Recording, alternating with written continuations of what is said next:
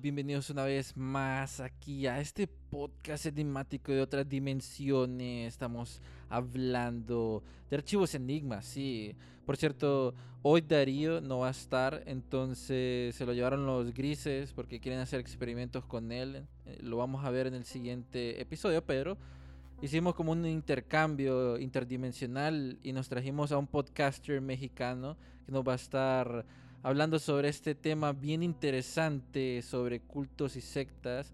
Él es Memo Mejía de Argumentos Incómodos. ¿Cómo estás, Memo? Bienvenido.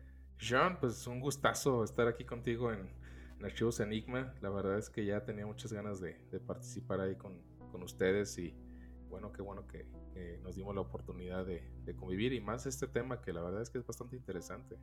Uy, sí, este tema es también como que la gente ahorita en, en Halloween, en, en, este tema de octubre, andan como buscando cultos, sectas. Es muy popular estar viendo como ese tipo de contenido porque te genera también como curiosidad, eh, te hace volar la imaginación sobre también de sociedades secretas porque está muy linkeado todo esto. Sí, claro, yo, yo también creo que, que es gran parte de esta pues curiosidad humana de saber este, las razones, este, todos los motivos, todo por qué llegan a hacer lo que hacen y, y por qué la gente llega a querer pertenecer a, una secta, ¿no? Y más a una secta destructiva, algún culto, algún algo este, que, que se encuentra ya oculto dentro de nosotros, ¿no? Y bueno, y para los que no saben, este, hoy vamos, bueno, Memo ya ha hecho bastantes episodios sobre diferentes tipos de cultos en su canal de YouTube, lo pueden ir a chequear. Pero hoy te quiero hacer una pregunta antes, de iniciar porque tenemos una lista de tipos de cultos eh, destructivos, así, así como tú mencionas, y otros cultos o sectas bien raros, ¿verdad?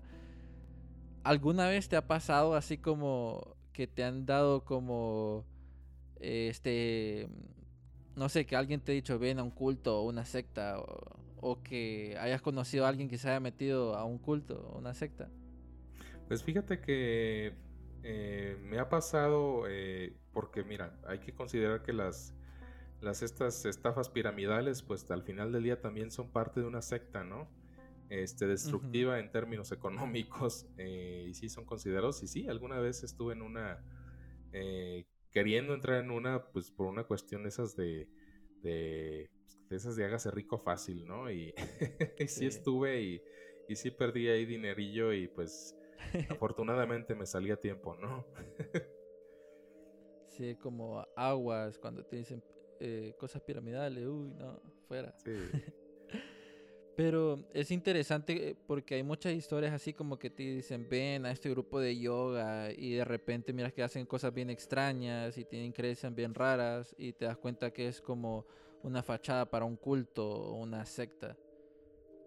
Sí, no, y, fíjate que eso es, esa es una de las este, características este, de las sectas que el, el, el entrar a, a la secta o al grupo es, es, ocurre de una manera tan gradual, es decir, no pasa de forma tan súbita como uno pudiera creer, es tan gradual que ni cuenta te das y ya en algún momento ya estás ahí metido, todo completo y, y, y ya no hay algo que, que puedas identificar como, como externo como para poderte salir, uh -huh. porque es un cambio tan, tan que va con unos pasos tan, tan pequeños y en algún momento ya nada más. No lo notas. Ahí. Ajá, no te das cuenta.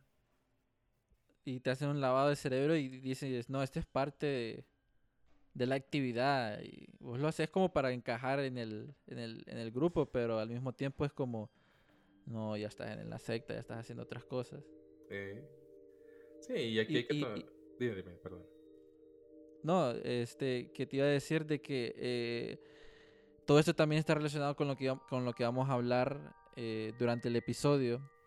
Y creo que podemos empezar, Memo, con uno de los cultos o sectas que, a mi parecer, es, es una locura como este personaje de el que hizo el culto de, de Jonestown, eh, Jim Jones, cómo pudo lavar el cerebro a tantas personas hasta llegar a un punto que digan, no, nos tenemos que matar todos en conjunto, un suicidio colectivo para ir a un lugar donde no nos molesten.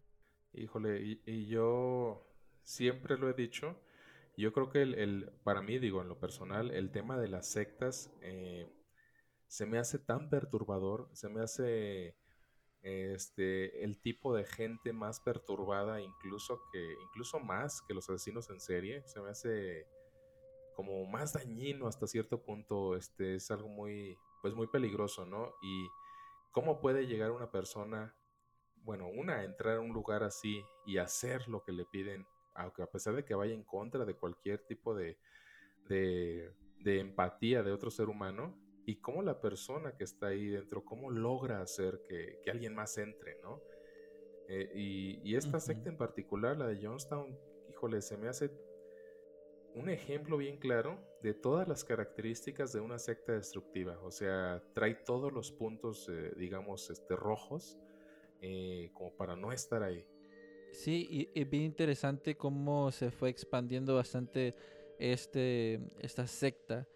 Y como para que la gente entre en contexto de qué es Jonestown, vamos a explicar un poco como de historia, ya que Jonestown eh, fue el nombre informal del proyecto agrícola del Templo del Pueblo, una comunidad religiosa al noreste de la República Cooperativa de Guyana. Ahí es donde fueron y, se hicieron un suicidio colectivo, pero eso es más adelante. Eh, Jim Jones fue eh, uno de sus, bueno, el creador, ¿verdad? Em, y, lo curioso de todo esto es que Jim Jones eh, nació el 13 de mayo de 1931 en la ciudad de Lynn, Indiana, donde había un ambiente de segregación racial y eh, fundamentalismo cristiano. Esto es algo curioso, ¿verdad?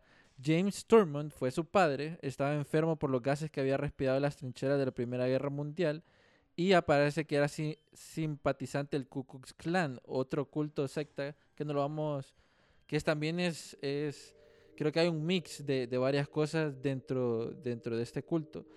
Pero lo, lo, que me llama mucho la atención sobre eh, Jonestown es de que la filosofía que implementaba eh, Jim era sobre que les prometía un paraíso, ¿verdad? Que era un cambio para todos los miembros, incluyendo niños, y de que ya no los iban a molestar y que iban a tener como, todos iban a ser iguales, si no me equivoco. Sí, sí, de hecho, eh, como dices, eh, la cosa, una de las cosas curiosas es que el papá de Jim Jones, eh, pues era una persona supremacista, blanca, este, cosa muy diferente a lo que empezó a profesar Jim Jones, porque él sí buscaba en su momento inicial, por supuesto, esta igualdad este, que, existía, que no existía eh, con los eh, de raza negra, con, latinos, eh, con blancos, porque hay que tomar en cuenta que era una época, como bien lo mencionas, de segregación racial muy fuerte. Entonces, pues los negros no tenían la oportunidad de sentarse, por ejemplo, hasta adelante en las iglesias, cositas así, detalles que pues que se representaban, vaya, una segregación racial. Y lo que empezó a hacer Jim Jones es precisamente darles esa oportunidad de sentirse iguales. Y a partir de ahí, pues bueno, la gente empieza a sentirse importante y, empieza a entrar poco a poco, vaya, en este, en este mundo que, al final pues tuvo un final muy trágico, ¿no? Sí, y fíjate que algo curioso que mencionas es eso de sentirse parte de algo. Muchas veces eh, eh, la gente que va a cultos o algo mira esos espacios como que los van a aceptar y y aunque pasen otras cosas raras, se sienten como parte de algo. Eh, creo que Jim Jones aprovechó eso cuando hizo esta secta, no sé qué opina. Sí, eh, aquí hay que tomar un detalle en cuenta para, para ambos, tanto el líder de la secta como los miembros de la secta, es que ambos tienen esa necesidad de pertenecer a algún lugar, ambos. Ambos este, tienen, digamos, esta característica y tanto el líder necesita a las personas que, son miembros que lo validen, necesita esa validación de sus miembros, que lo hagan sentir importante, como los miembros también necesitan sentirse importantes y validados por el líder en este caso. Entonces, ahí hay una eh, hay un intercambio, vaya, de, de, necesidades afectivas que tienen ambos y por eso pues siguen ahí, ¿no? Hasta cierto punto. Y como bien lo mencionas, mm, tienen la necesidad de pertenecer a algún lugar pero esto, vaya, no es, no es algo nuevo, o sea, todos hasta cierto punto tenemos la necesidad de pertenecer, nada más que, bueno, hay que darnos cuenta a dónde estamos perteneciendo, ¿no? Para no caer en este tipo de, sectas peligrosas. Sí, y, yo me he dado cuenta, bueno, tú hiciste un, un video sobre Johnstown a más profundidad, hablaba sobre esas noches blancas, no sé si nos compartís un poco sobre qué era lo que pasaba ahí. Sí, estas, este, híjole, esto, hasta se me eriza la piel, es, se me hace tan, tan horrible, eh, de verdad.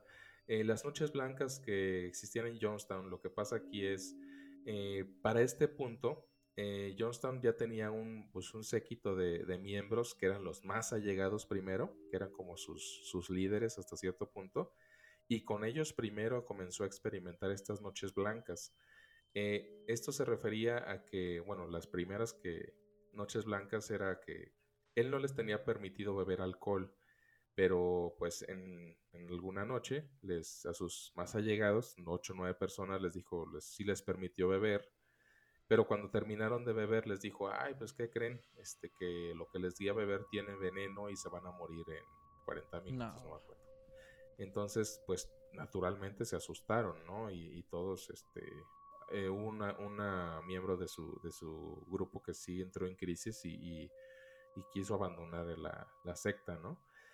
Entonces, eh, esta fue una de tantas noches blancas, es decir, eh, ya después con sus miembros, ya cuando estaban en Guyana, a los 900 personas que estaban ahí, ya les daba también este, bebidas este, saborizada y les decía también lo mismo. Las primeras veces es que esto tiene veneno. Y las primeras veces pues sí le creían y... Perdón. Sí les creían y... Sí le creían, perdón. Y pues se asustaban y todo. Pero conforme fue pasando el tiempo, que les fue diciendo, es que esta es una noche blanca, ya la gente fue entrando como en ese... Eh, en esa comodidad de que no pasaba nada, ¿no? Entonces esta es otra noche blanca y esta es otra noche blanca y, ah, tiene veneno, pero no tenía veneno el agua al final. Este, hasta que al final sí tenía veneno, ¿no?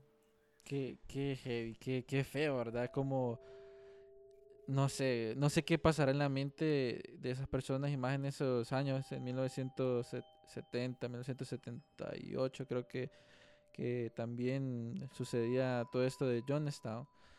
Pero creo que de los cultos que vamos a tocar, eso que, que, hizo de las Noches Blancas, siento yo que es una de las cosas mínimas, por así decirlo, este, comparado a otros cultos.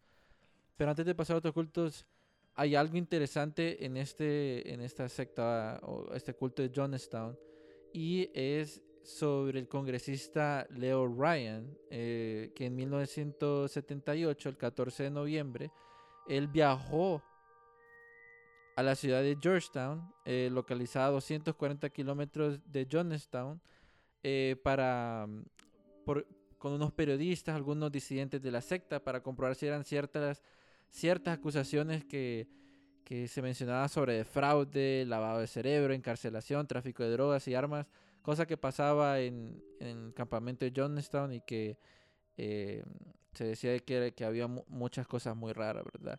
Eh, en, resumen, el congresista va, mira y como que se quiso llevar a ciertas personas del campamento y antes que subieran mm, eh, mencionan que, que los balacearon a los que se querían ir. Sí, sí, totalmente. Aquí pues ya había bastantes disidentes de, la secta, este, ya había bastantes familiares incluso de los miembros que pues sí estaban preocupados, incluso crearon un grupo ellos mismos que se llamaba los Concerned Citizens, eh, Concerned Relatives o algo, así, como familiares preocupados, ¿no? Eh, y, precisamente estuvieron presionando al gobierno de Estados Unidos para pues para que interviniera ¿no? en esta situación y al final del día eh, el congresista Leo Ryan eh, por su propia cuenta fue con algunos periodistas de la BBC y estuvieron, pues fueron a ver qué, pasaba, ¿no? Y hay que destacar aquí que Jim Jones quiso como impedir esta visita, pero pues no pudo hacerlo. Pues ya era como que el gobierno de Estados Unidos yendo, entonces no pudo hacerlo, no pudo impedirlo. Y cuando llegaron, trataron como que todos de fingir que todo estaba bien ahí en la secta, que todos estaban felices. Incluso hay videos que pueden ver en YouTube donde se ve que están ahí. Este, hay unos audios. Ajá. Fuertes también. Sí, esos están bien feos. Sí, sí, están horribles. Y, se ve que un, un, miembro de la secta le pasa un papelito a uno de los camarógrafos y le dice, sáquenme de aquí. O sea, entonces ya hay otro video también en YouTube donde el congresista le dice a, Jim Jones, mira, ¿qué onda con este papelito? La gente no está a gusto, ¿qué, está pasando aquí, no? O sea, y él, no, no, este, aquí no está pasando nada, tal que al final el congresista dijo, a ver, yo me voy a ir, quien se quiera venir, ¿qué onda? Y ya se fueron, eh, pues no, pues yo y varias personas. 14. Este, se quisieron ir. Ajá. 14 fueron con él. Y ya cuando llegaron al, al, aeropuerto, este, pues le metieron un caballo de Troya al aeropuerto, es decir, iba un miembro este, de, la secta con una metralleta. Larry Layton se llamaba. Ajá, y empezó ahí a, pues sí, a dispararles, ¿no? A los, a los, este, al congresista, y a los camarógrafos. Y, murió el congresista también en esa balacera. Sí, por supuesto. Ajá. Y fue aquí cuando ya Jim Jones dijo, no, aquí ya tronó la, la tacha, como se dice coloquialmente. Este, y fue cuando la última noche blanca, pues, pues se, ofreció y fue cuando les dijo que este no era un suicidio, palabras textuales, este colectivo, sino un suicidio revolucionario. Cabe destacar que no, no todas las 900 personas que estaban ahí que murieron, no todas se suicidaban voluntariamente. O sea, pues realmente no querían hacerlo, pero pues este, muchos a punta de pistola tuvieron que incluso envenenar a sus propios hijos, este, los obligaron a hacerlo y eso, ay, se me hace tan terrible. Eh, sí, eso está bien horrible y, al final pues ellos también se suicidaron, ¿no? Bueno, más bien los obligaron a suicidarse. Hay, hay unos videos en YouTube donde se escucha el discurso que hace Jim Jones eh, hablando sobre eso que decía de que eh, venimos aquí, este, siempre nos están siguiendo, no nos dejan en paz.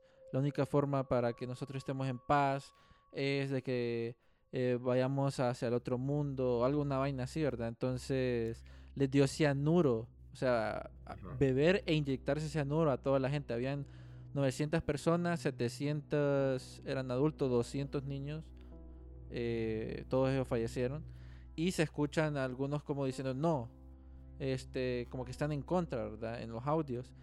Y, y ahí mencionan como que aquí no tienen, este, no tienen escapatoria, como, no, no dijo eso textualmente, pero te daba a entender de que no tienes opción, ¿verdad? Como que, que la mayoría manda aquí. Y, y no sé, o sea, cuando ves las imágenes de aquel montón de personas tiradas en el suelo, sea, ¿qué, ¿qué les habrá pasado en la mente para llegar a ese punto de creerle a alguien que iban a estar mejor si se quitaban la vida? No, sí sí es este, la verdad es que está bien feo, sí es horrible. Y, precisamente el discurso que tenía él, este, que ya era un discurso más violento que como los, eh, que los primeros discursos que él tenía, como de unión, es decir, un discurso de unión, pero ya, ya tenía una connotación violenta.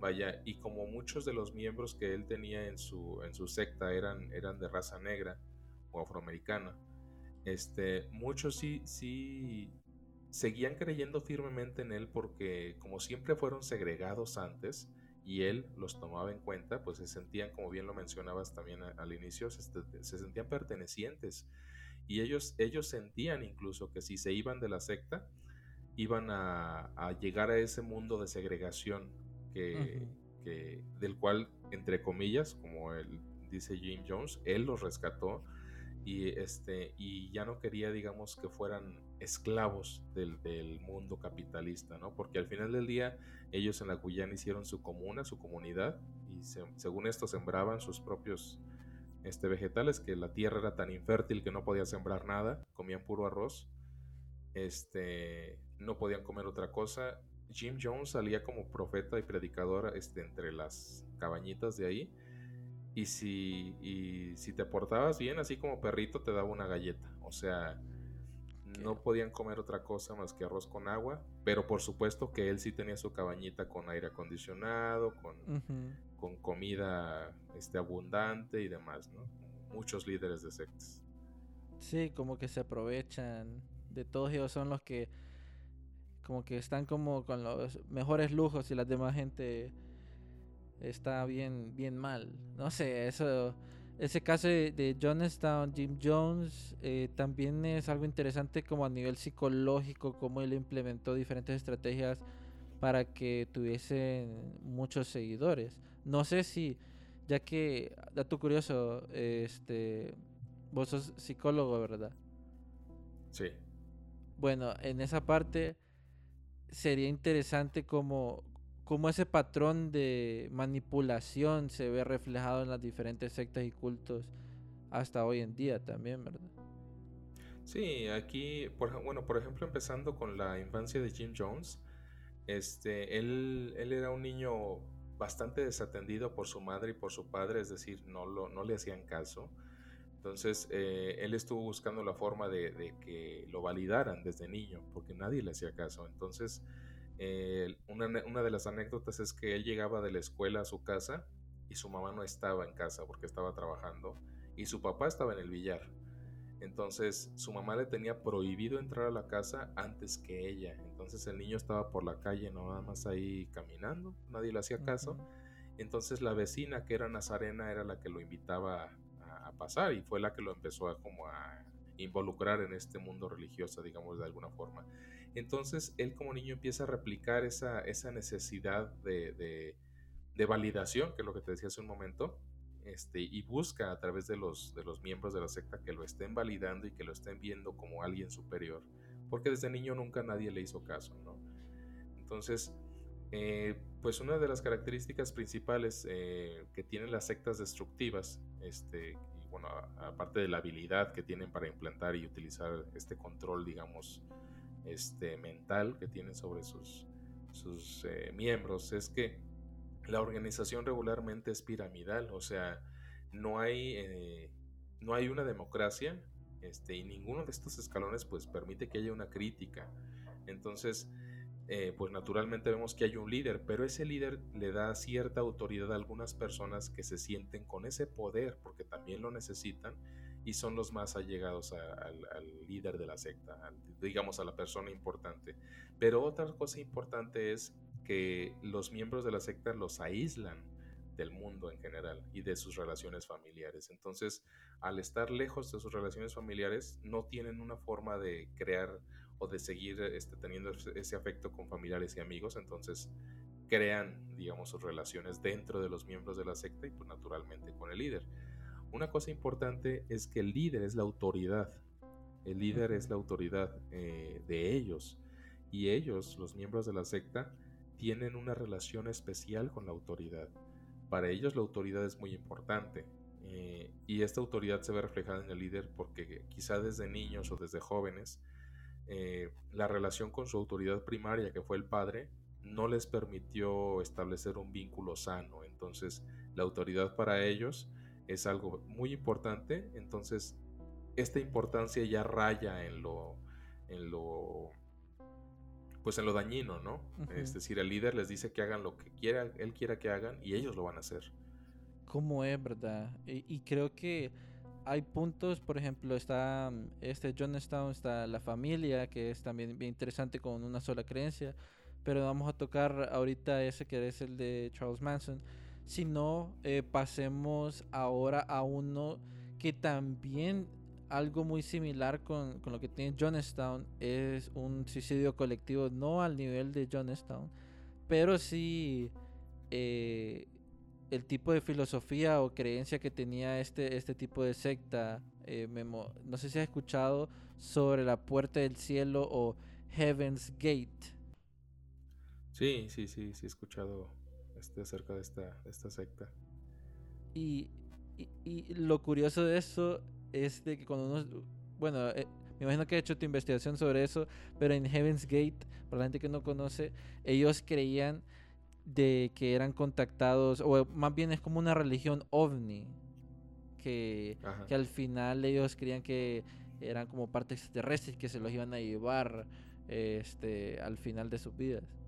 Sí, eh, digo, esta, esta otra secta, a diferencia de, de la secta de June Jones, eh, bueno, una de las diferencias que yo puedo ver en esta secta es que, si bien sí también es una secta destructiva, eh, una de las principales diferencias, si no es ser que la, mayor, es que Applewhite y Nettles, que eran los líderes de, la, de, esta secta, ellos sí creían en lo que estaban profesando, o sea, realmente se lo creían, o sea, no, no eran, vaya, los líderes, eh, eh, a diferencia de otras sectas que realmente no este, abusaban de sus fieles o de sus miembros, o sea, ellos realmente tenían una creencia en que sí iban a ser rescatados por los ovnis, en que sí sus cuerpos eran solamente vehículos en los cuales su, su, mente estaba ahí, su esencia, vaya, su energía.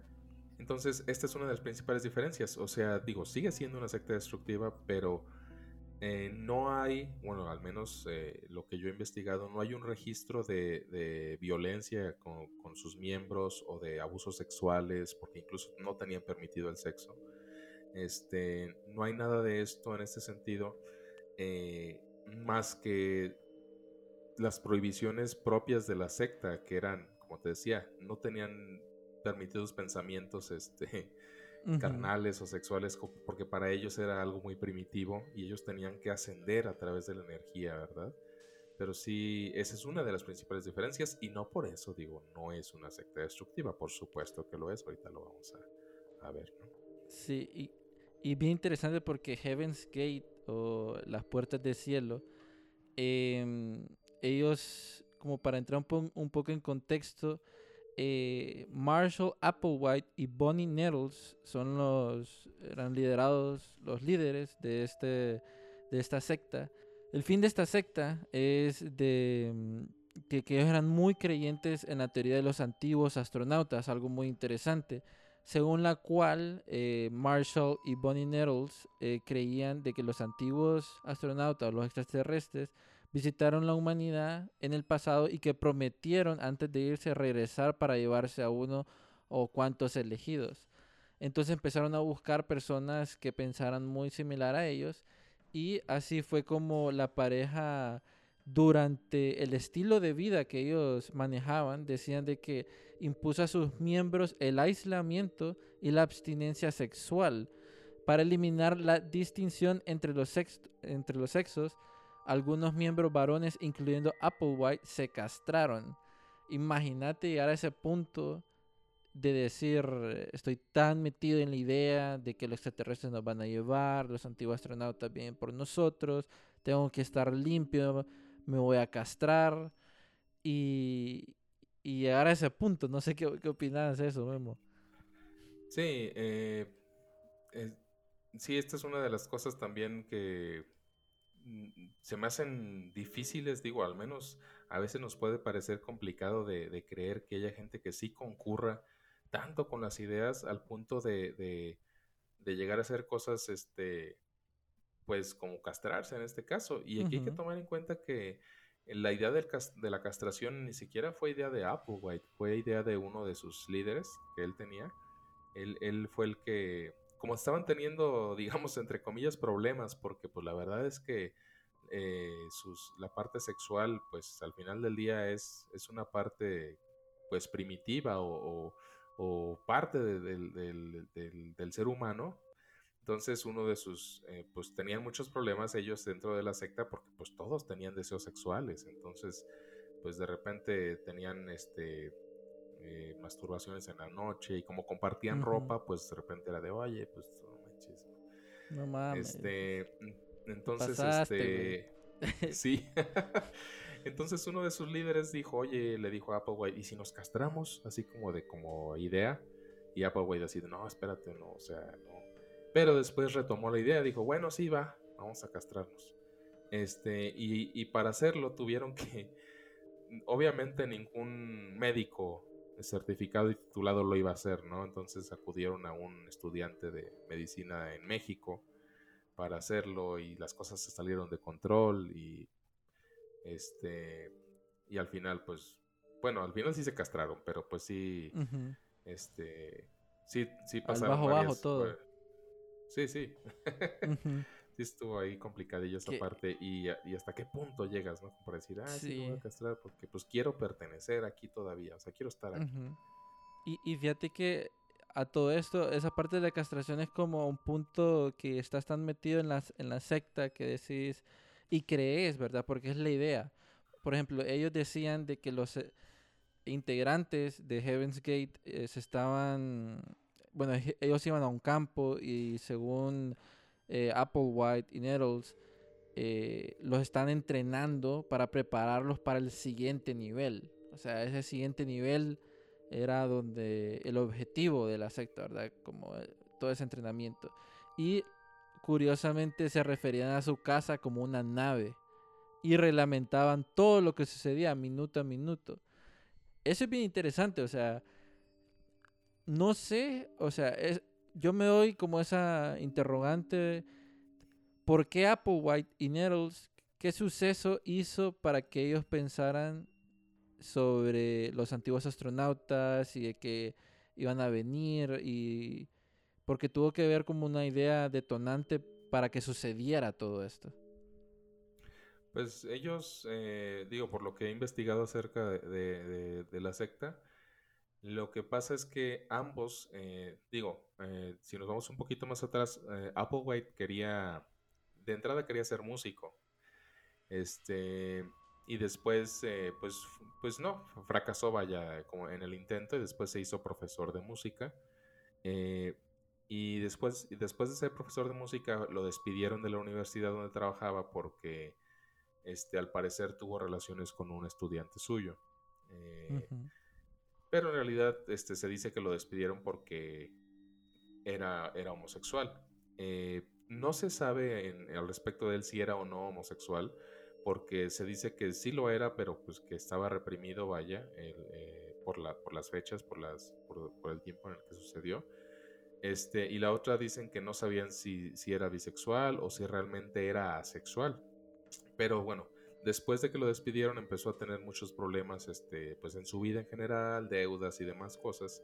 Y fue cuando conoció a Pony Nettles, que ella se iba divorciando, iba atravesando un divorcio y coincidieron eh, en, la parte de como de ya ambos creían digamos en esta parte como energética no y demás y pues en una charla como que empezaron ahí a ver este esta parte de los antiguos astronautas empezaron a, eran fanáticos de Star, Star Trek eh, pues eran vaya como como geeks o nerds del tema no entonces eh, ellos mismos eh, no sentían una atracción física entre ellos, vaya, en, eh, vaya sexual o física como hombre-mujer.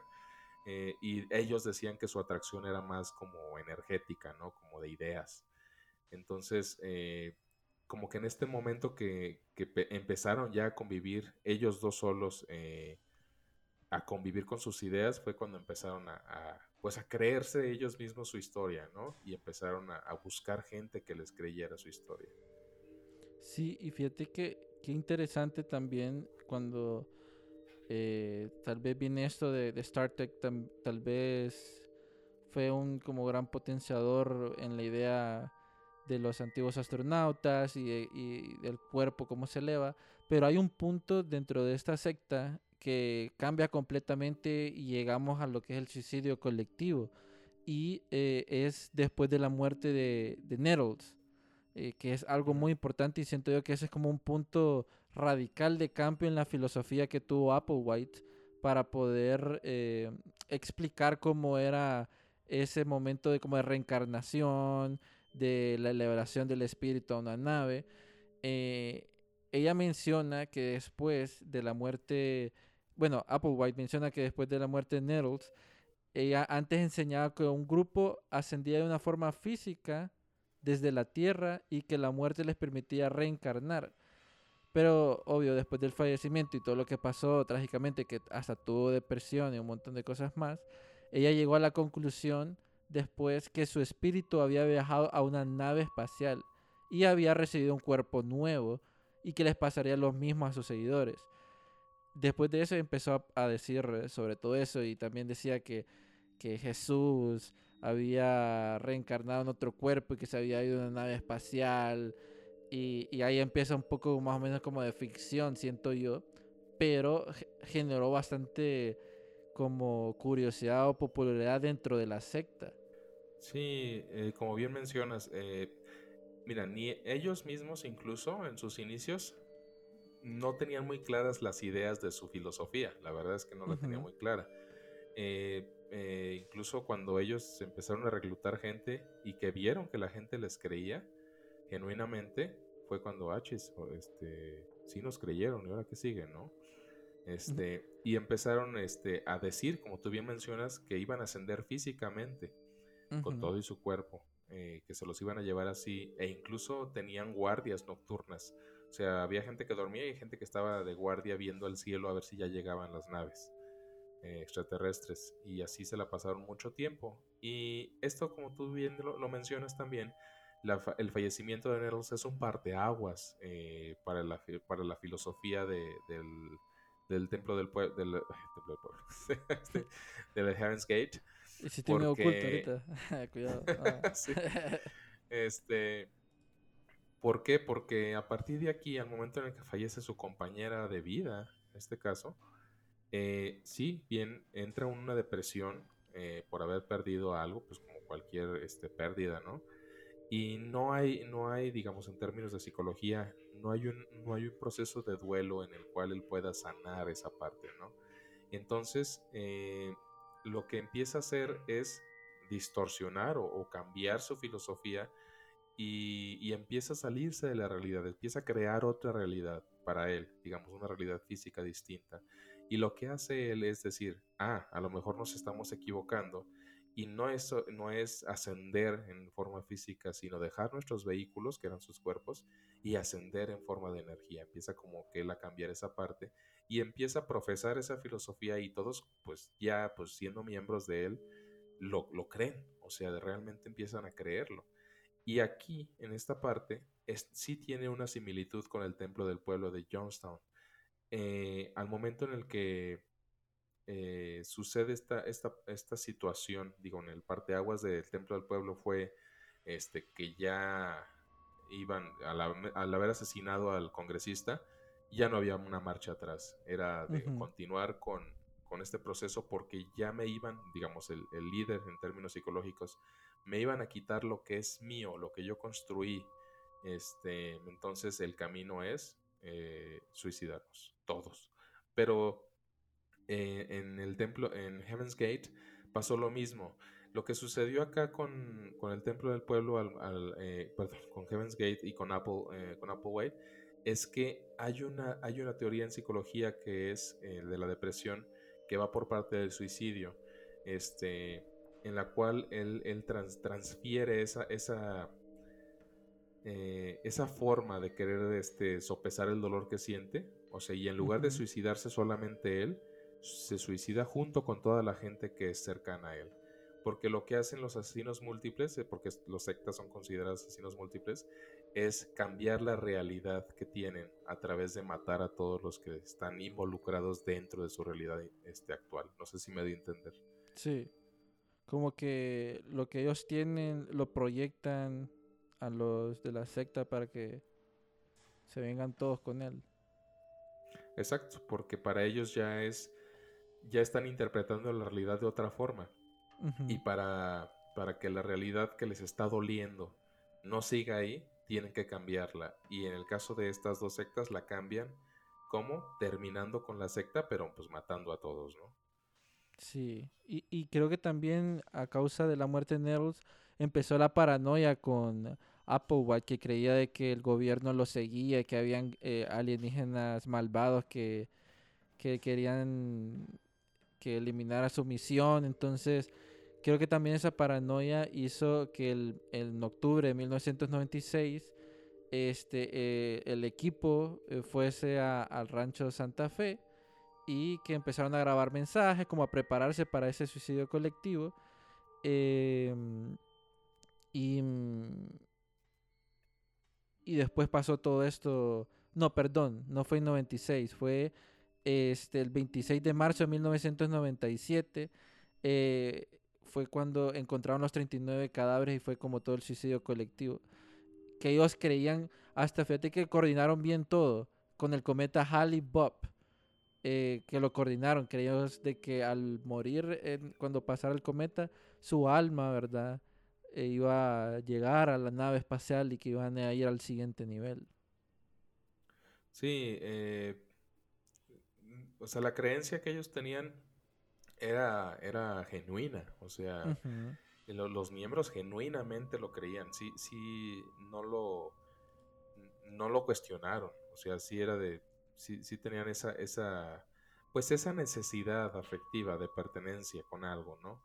Este, y como lo mencionábamos, si a eso le agregamos que, que ya están alejados de su familia, de sus amigos, este, su único, digamos, eh, su única relación que tienen con la humanidad es solamente la gente de la secta, pues están replicando solamente esa información. Están replicando que, los ovnis van a venir por ellos, este, etcétera, ¿no? Entonces, esa información que se replica, eh, dice el, el psiquiatra Rafael Rufus aquí en México, pues hace que las señales de alarma que si alguna vez tuviste cuando entraste a la secta, pues se apaguen por completo, porque ya, ya estás replicando solamente la información que está en la secta y todo lo demás que está afuera, o sea, el mundo real, ya no existe. O sea, ya creaste un mundo ahí y ya. Te lo crees tanto que ahí vives y haces lo, esa que, cápsula. que todos hacen, exactamente. Sí, y fíjate que pasa eso muchas veces como en cultos y sectas se crea un ambiente como una burbuja en donde lo que profesan ahí o lo que se enseña ahí, ese es lo verdadero y lo que está afuera todo es falso, ¿verdad?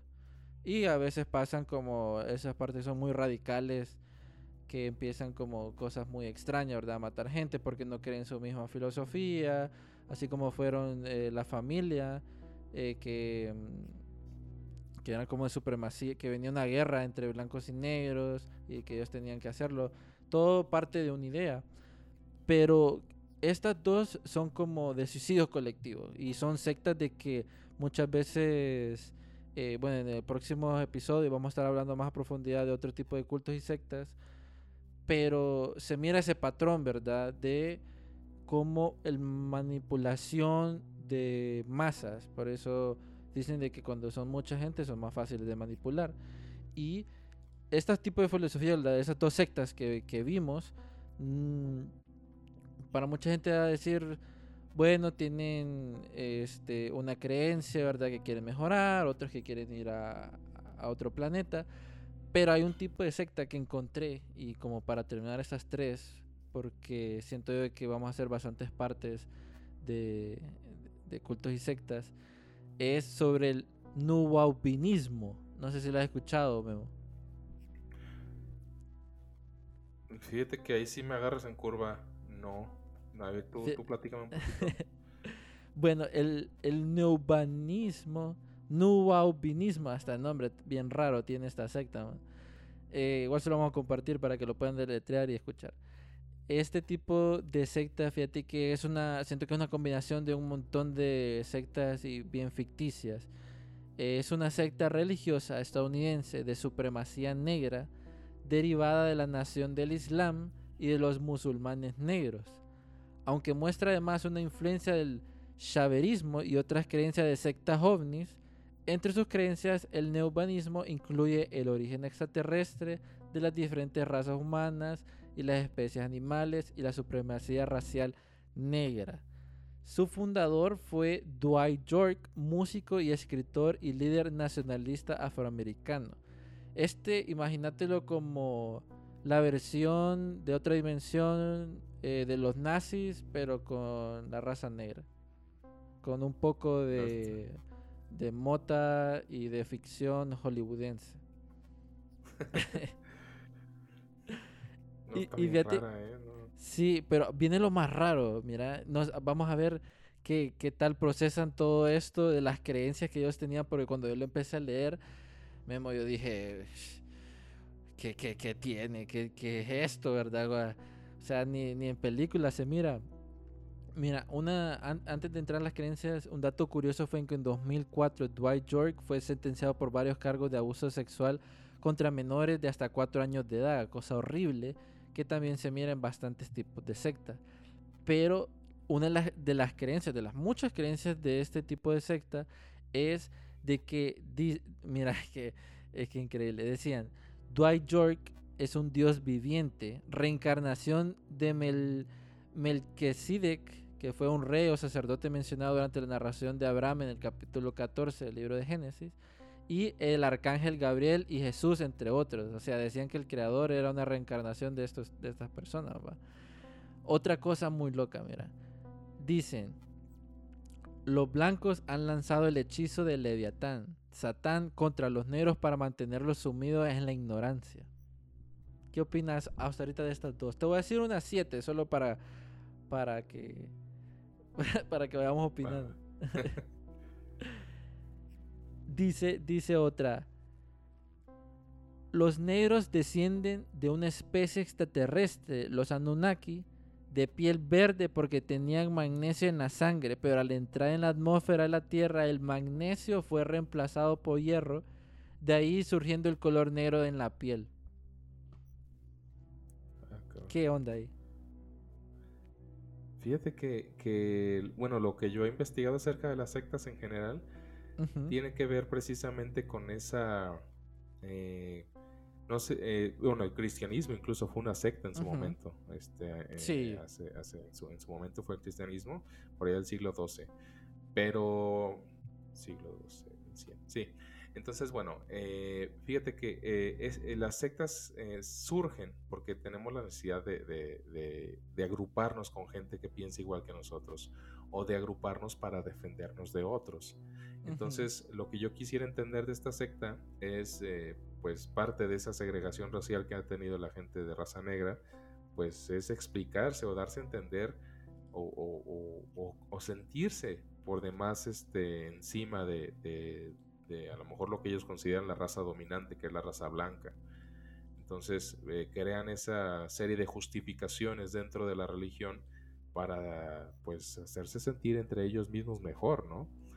Eh, pero aquí el detalle, y esto que también he, investigado al respecto de las sectas, es eh, de las sectas que vaya, van en función de las cosas religiosas, ¿no?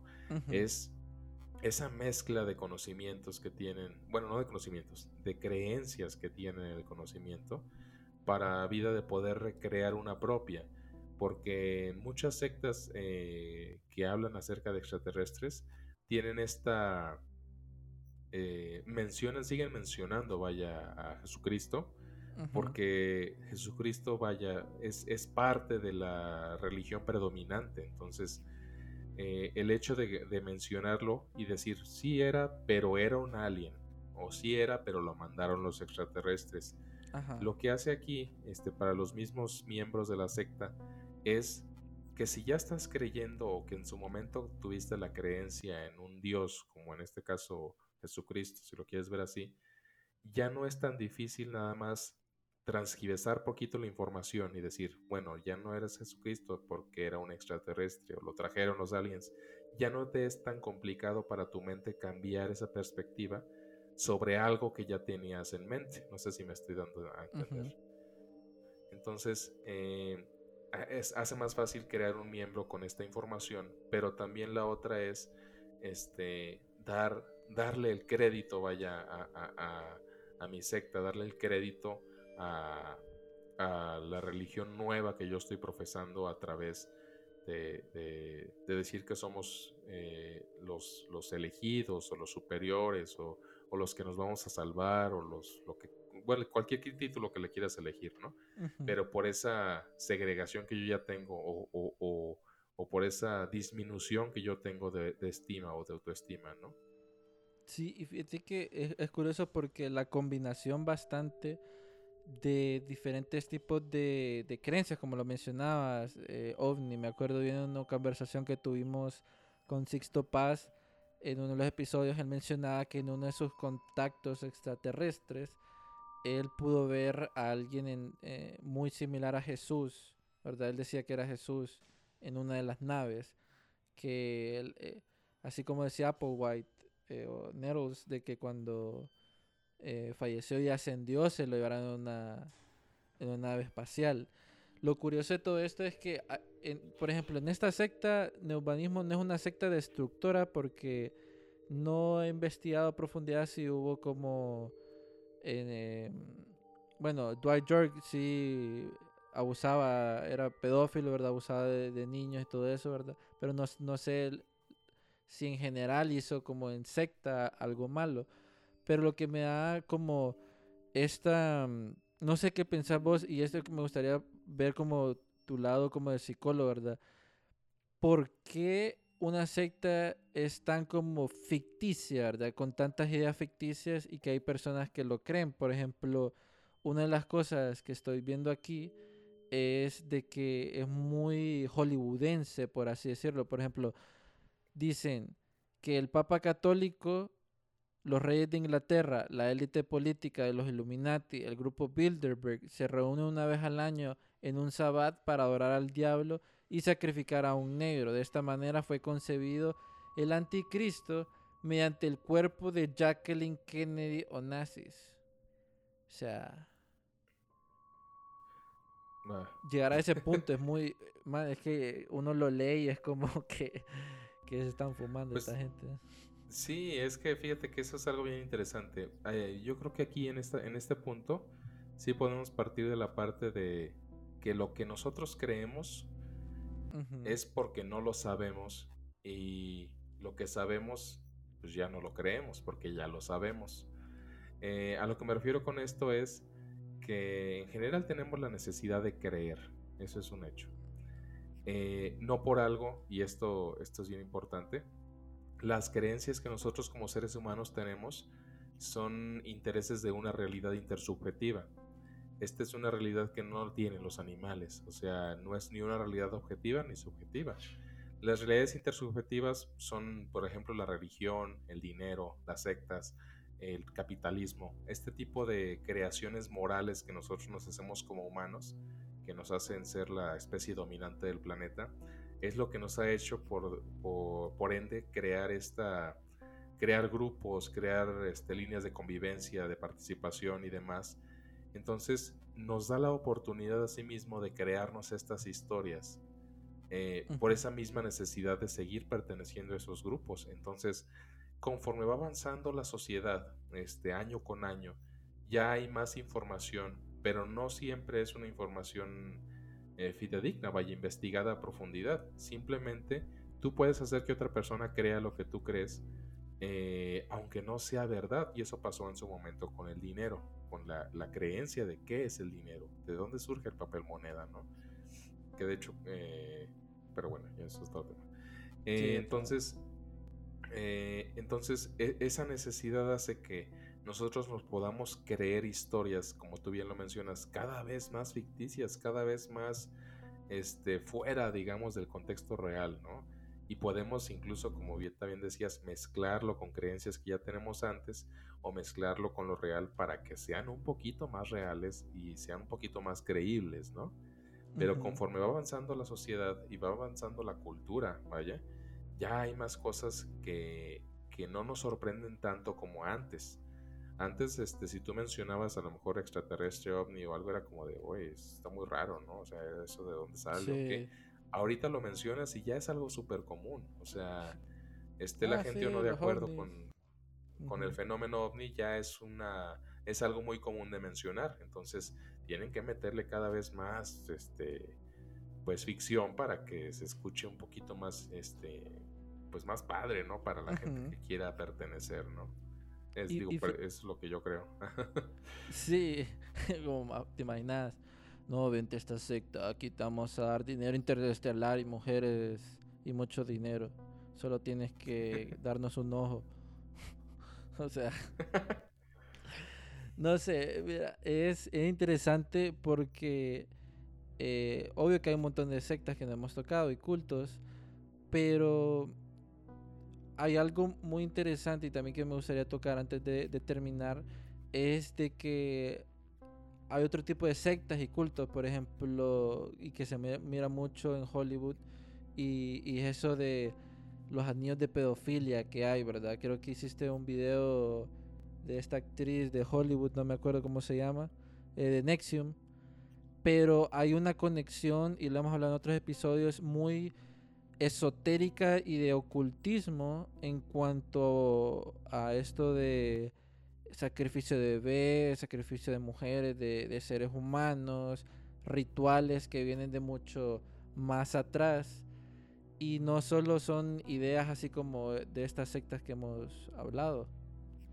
Pues eh, digo, en este caso, vaya, los rituales que pudiera llegar a tener cada grupo este, sectario, cada grupo social en general o cada tribu, si lo quieres ver, eh, lo que hacen es precisamente fortalecer la creencia, ¿no? Darles, darle más fuerza a, lo que ya se está creyendo, más a los miembros que pertenecen, ¿no?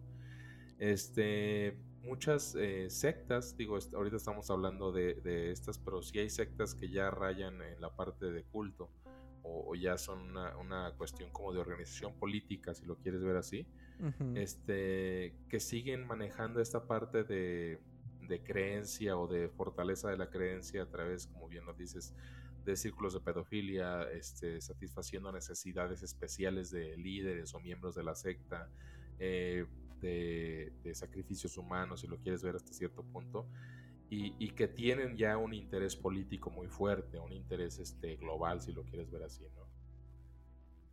Sí, e, el, por ejemplo, Nexium, todo eso, lo de Epstein, eh, esa niña pedofilia es como un tipo de secta.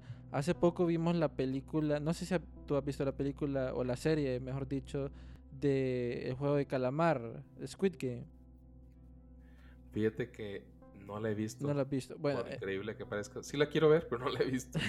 no, te, no te voy a dar spoiler, pero esa serie tiene un montón de mensajes subliminales de, eh, de cómo se maneja la élite en cuanto también a sectas y cultos, por así decirlo, y, y tráfico de personas y otras vainas así. Entonces, la gente que ya la vio bien puede ver un montón de referencias, pero lo que quiero llegar es de que llegan a un punto como por ejemplo por diversión. Este, los niños, se supone que en la antigüedad los niños eran más llegados a las deidades y al ser sacrificios y tomar su sangre te iban a dar eh, más poder. Ahí viene esa teoría del adrenocromo. Eh, también el de las mujeres. Entre eh, lo vamos a hablar en otro episodio. Pero se supone que las mujeres le entregaban su virginidad a estas diosas y hacían ritos y, de que le, le daba su energía y entre otras cosas más que hasta el son de hoy muchas personas de la élite o hasta la, la realeza siguen haciendo como esos ritos o a escondidas, ¿verdad? Y pasan como estas eh, filtraciones de pedofilia, niños de pedofilia, tráfico de personas, porque creen aún en un dios pagano, en un dios, eh, por ejemplo, de los Illuminati, qué sé yo, que les va a otorgar poder por hacer ese tipo de actos. Sí, y es parte del proceso de, de, esta, digo, vaya, dentro de la secta, de esta apropiación cultural eh, de, eh, de de dioses, digamos, antiguos que tienen, ¿no? Y digo apropiación cultural porque se supone que ya estando en la era moderna, eh, no es que dejemos de creer en cosas.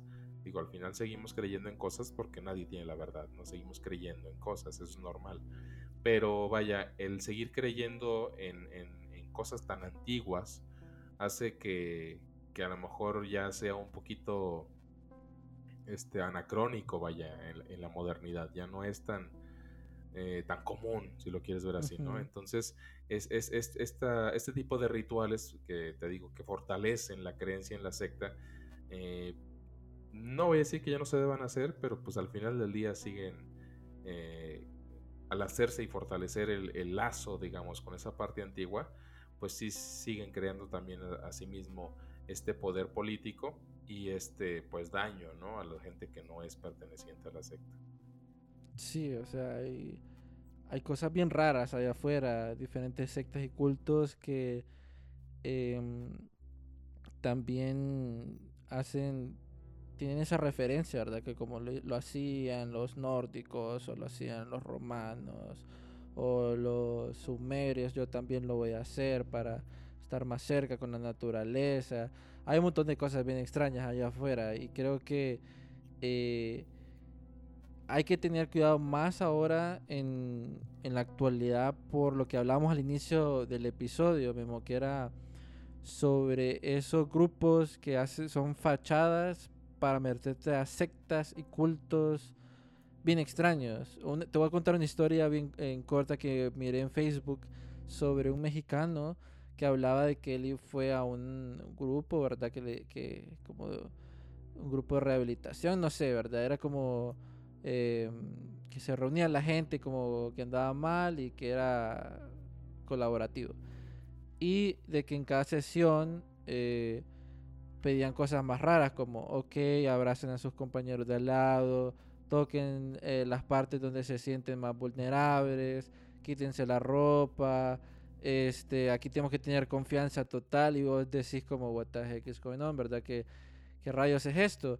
Él mencionaba en ese post que él se dio cuenta que era, una secta escondida, un grupo de rehabilitación o una vaina así, y miró como gente cercana a él que se quedó ahí empezó a cambiar de personalidad también, porque eso afecta bastante. Y él desde afuera miraba como, no, el pastel es una secta, aguas ahí, eh, esto es fachada. Entonces él, al final del mensaje decía, tengan cuidado lo que les venden, que no, no, no siempre es lo que les dicen. Sí, de hecho, estoy tratando de acordarme del nombre de, de esta secta que la, es una que la acaban de descubrir, ¿no? De un retiro espiritual en, el sur de México, ¿no? ¿Sí es esa? Ah, ¿en serio? No, esa no sé, eso, ese post lo vi hace años, pero no sé si... No me sé esa que mencionaba, fíjate. Sí, este es de un... estoy tratando de acordar del, nombre del, del individuo este que tenía... Vendía cursos en Bacalar, ya me acordé. Vendía cursos este, como de retiro y empezaba precisamente... Eh, Ricardo Ponce era el líder de la secta, mira, aquí lo tengo. Este, y la acaban de descubrir eh, pues este año. Entonces, digo, porque ya hubo, descubrir en el sentido de que hubo muchas denuncias al respecto, ¿verdad?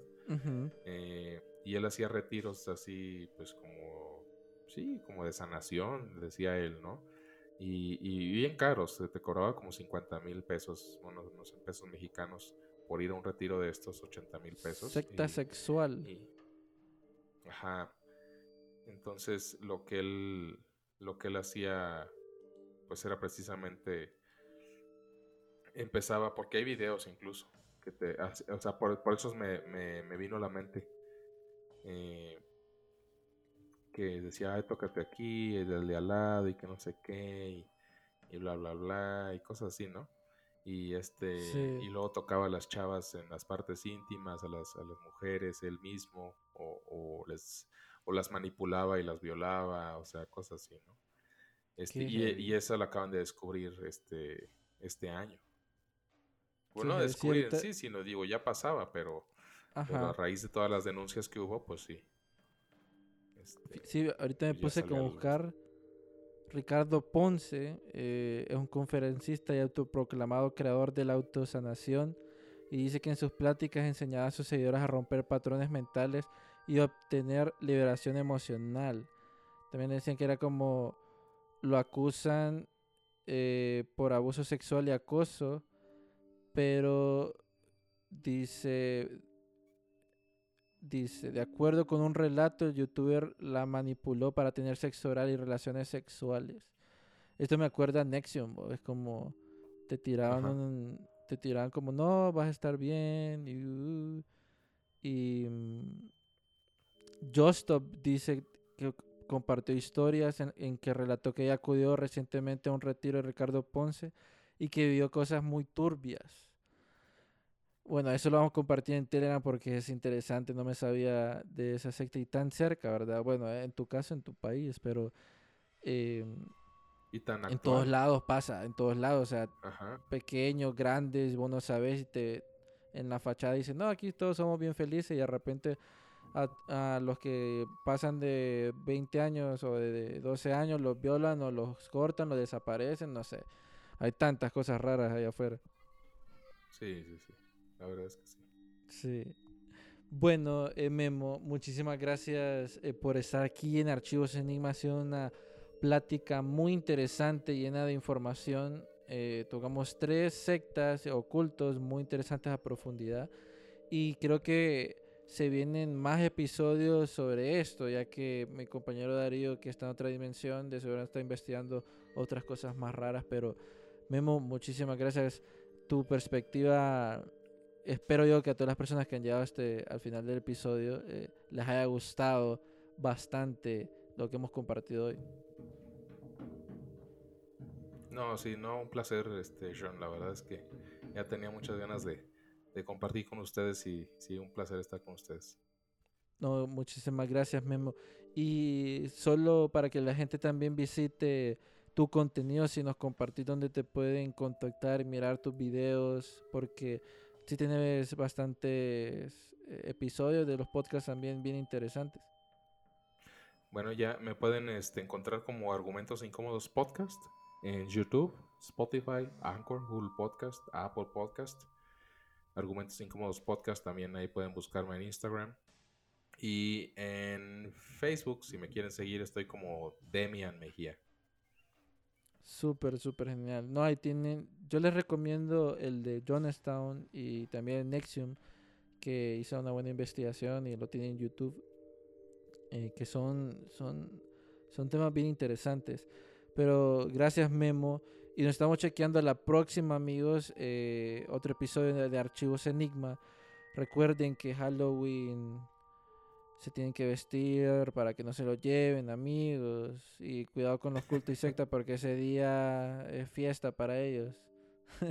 claro, ¿no? Sí. sí. Bueno, chequeamos a la próxima y esto fue Archivos Enigma. Hasta luego. Mayday, mayday, going down. Ellos nos observan. Houston, we have a problem.